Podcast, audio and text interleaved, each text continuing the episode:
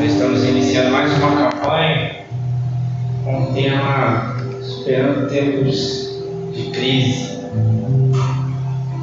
E até então eu tinha uma palavra na minha mente já para dividir com os irmãos, mas eu em algumas conversas do meu trabalho, tentando discernir o que o Senhor estava querendo dizer, a própria Deus hoje me dá uma outra palavra e eu quero dividir com os irmãos.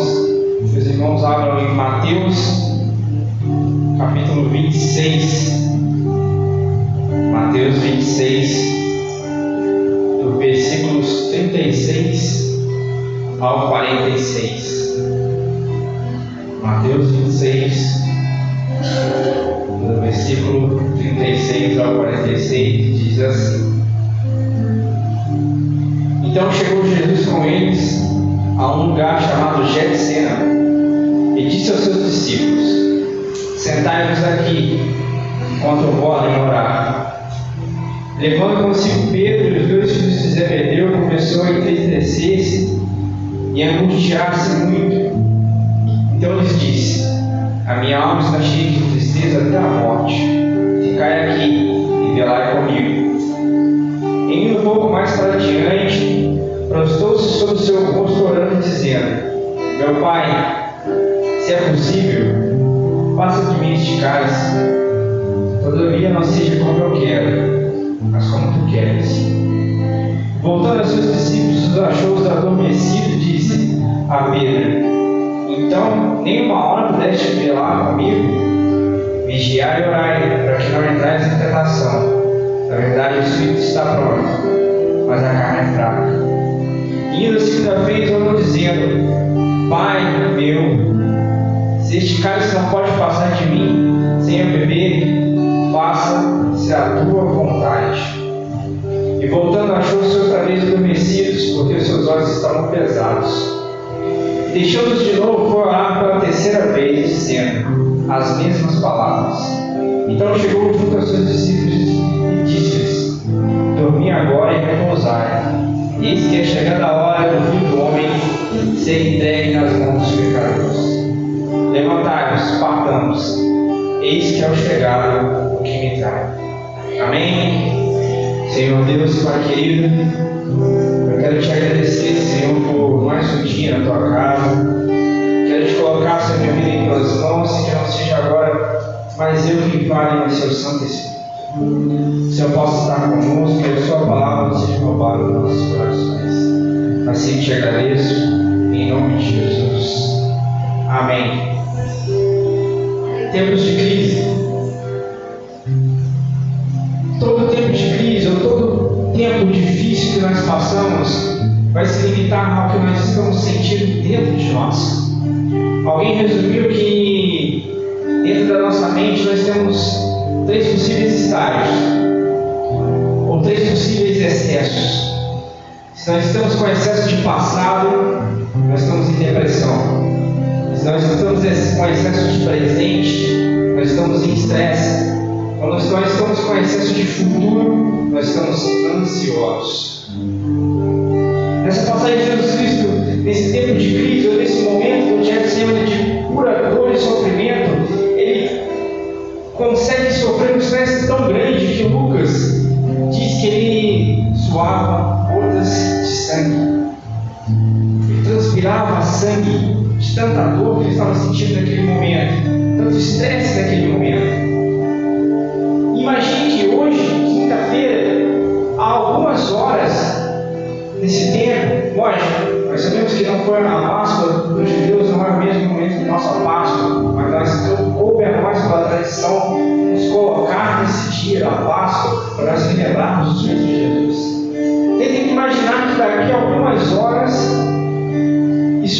acontecer?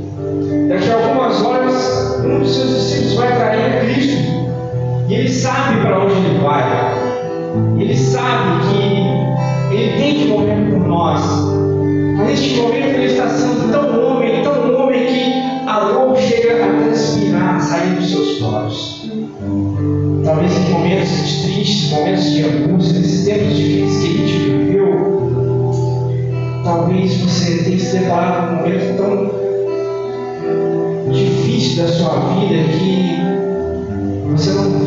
alguma escapatória e talvez tenha transbordado isso para fora do seu corpo, chorado, gritado de alguma forma, você passou por um Getsena sem esperar.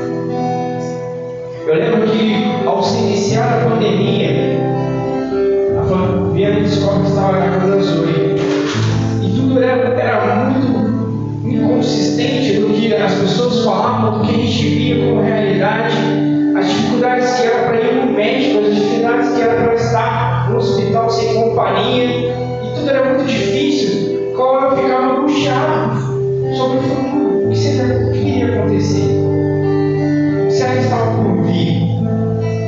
E eu comecei a ter um processo que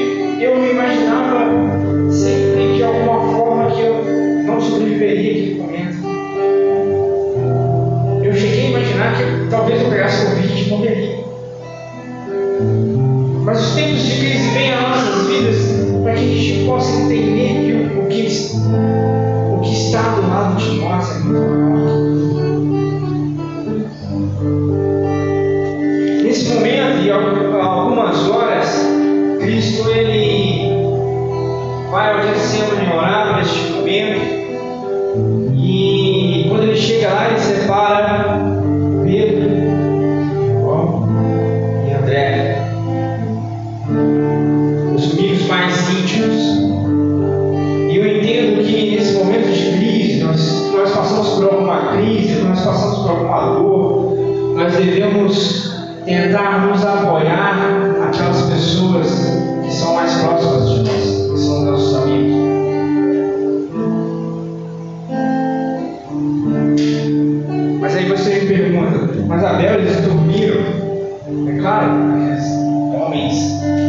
Eles foram fatigados também pelo momento, e eles dormiram.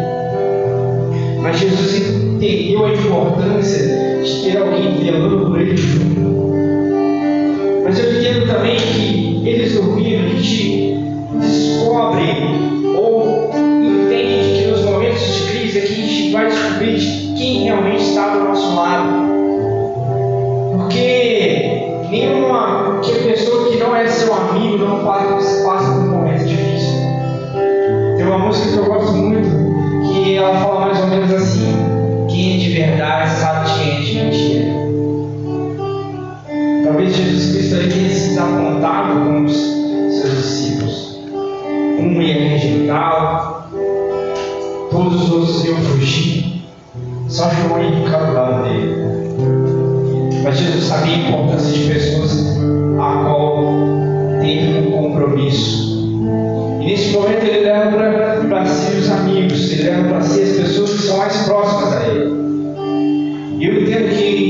momentos de crise, como a gente passou da pandemia, ou momentos de crise que a gente passou com dificuldades financeiras, a gente precisa ter pessoas próximas que nos apoiem. Mesmo que às vezes essas pessoas não estejam 100% é, de acordo com o que você passa. Nós precisamos encontrar quem nos fortalece, quem esteja próximo conosco, quem consegue orar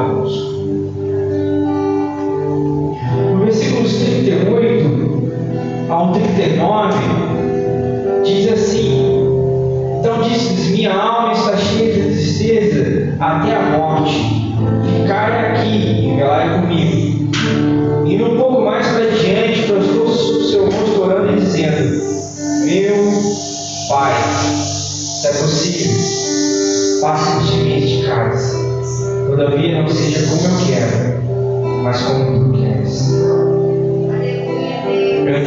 que se os amigos dormem, ou se os amigos não podem te apoiar mais, nos momentos crise, a gente precisa falar com quem resolve, que é nosso pai.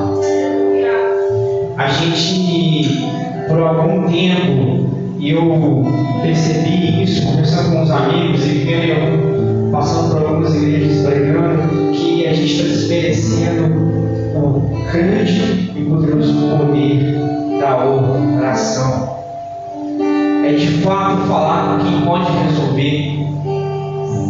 É de fato falar com quem resolve. Oração é ligar os seus íntimos desejos com a vontade do Pai. Mesmo que a sua vontade do Pai seja superior, um pai não rejeita o pedido de um filho. Ele não deixa de ouvir o pedido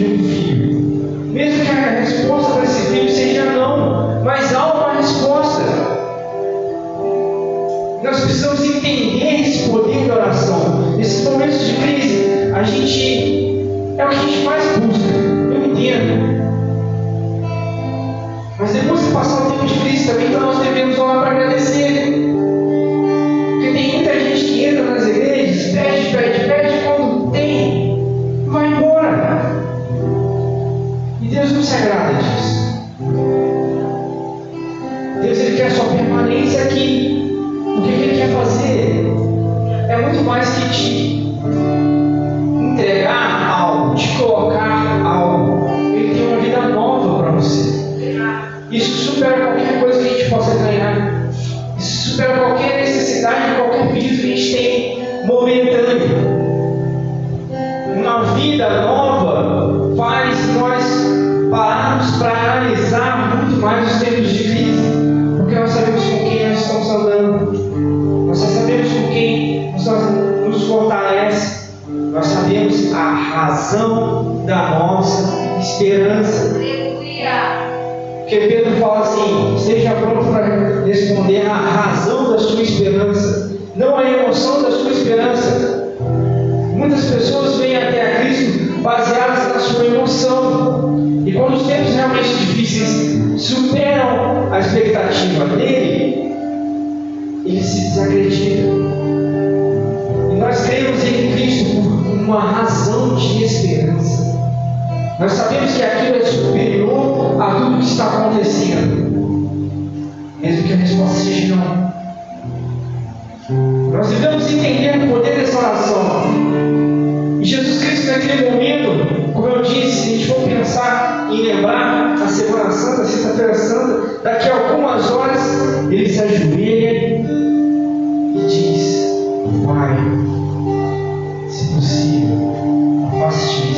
este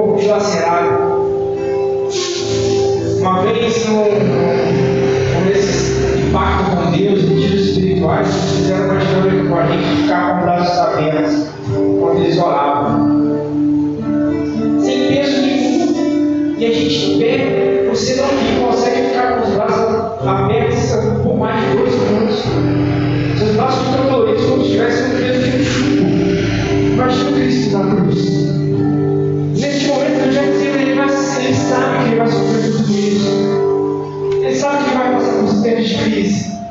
Mas ele ainda pergunta, ele ainda diz, faz a oração para o Pai. Pai, seja possível, faça o que você. Eu entendo que oração é o combustível do crente para superar momentos difíceis.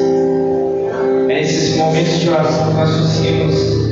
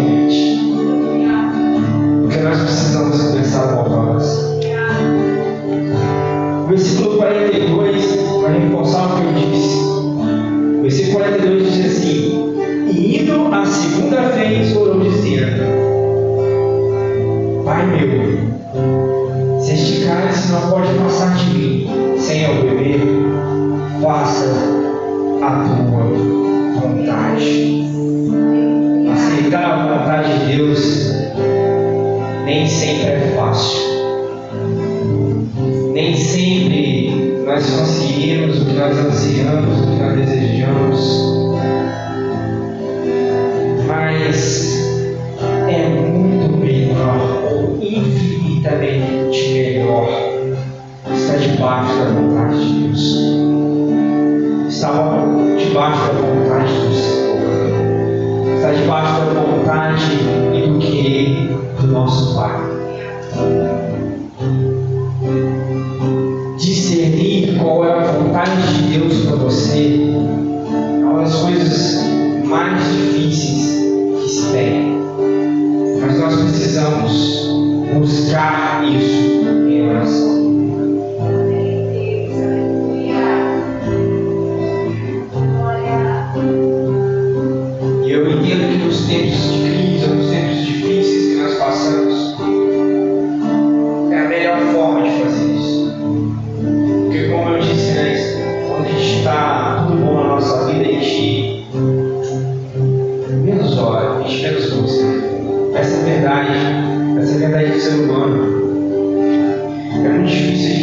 lembrar de Deus, gente lembrar de orar, está tudo bem.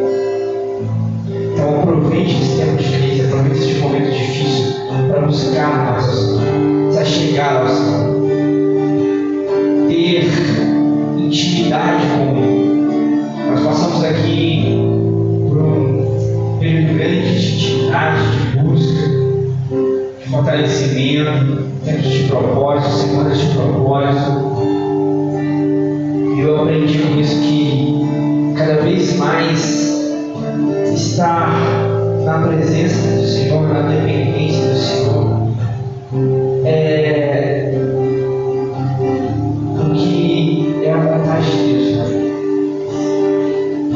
É difícil a gente depender do nosso próprio braço.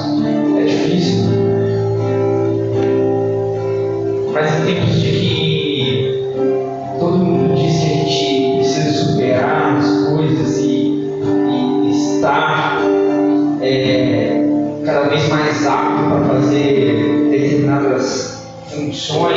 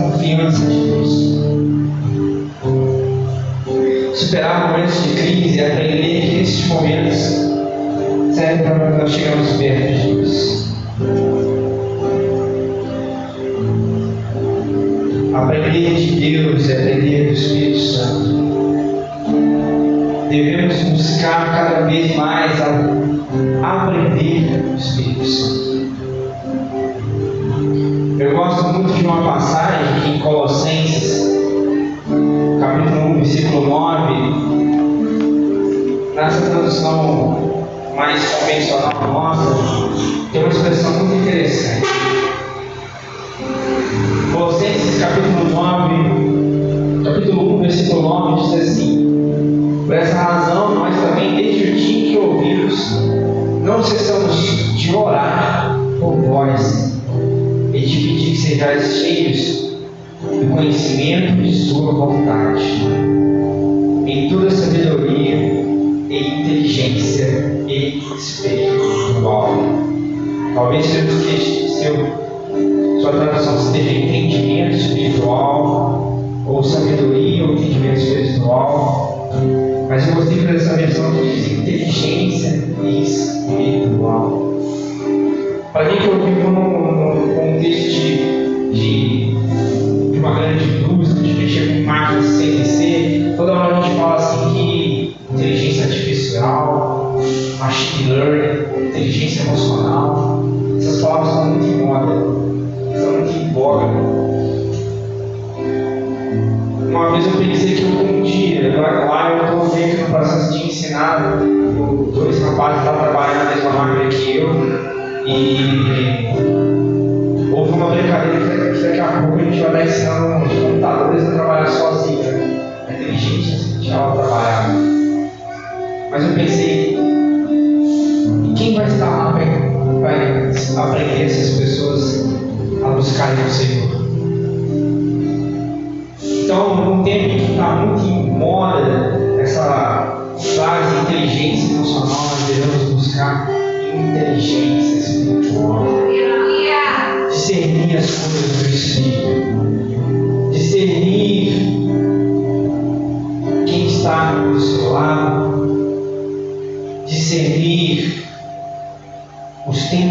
Oração, o que orar discernir a vontade de Deus para nós.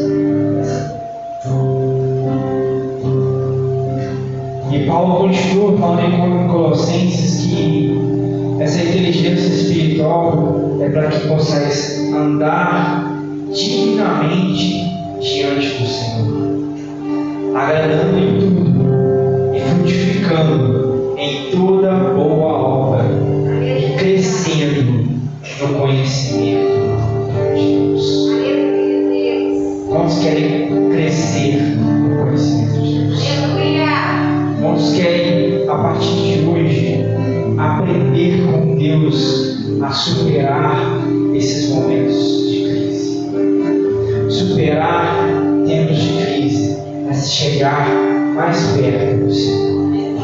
buscar realmente o Espírito Santo. É buscar o discernimento do Espírito.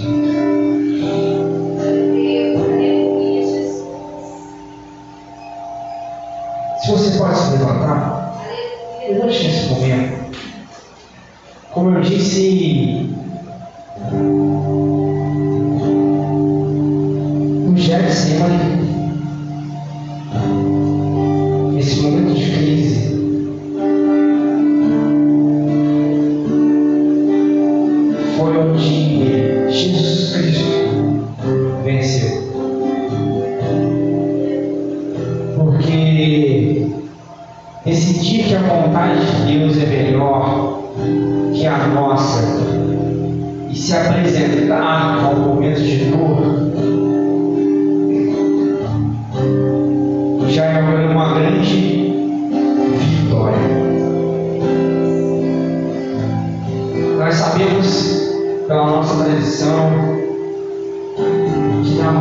sexta-feira, que vai ser crucificado.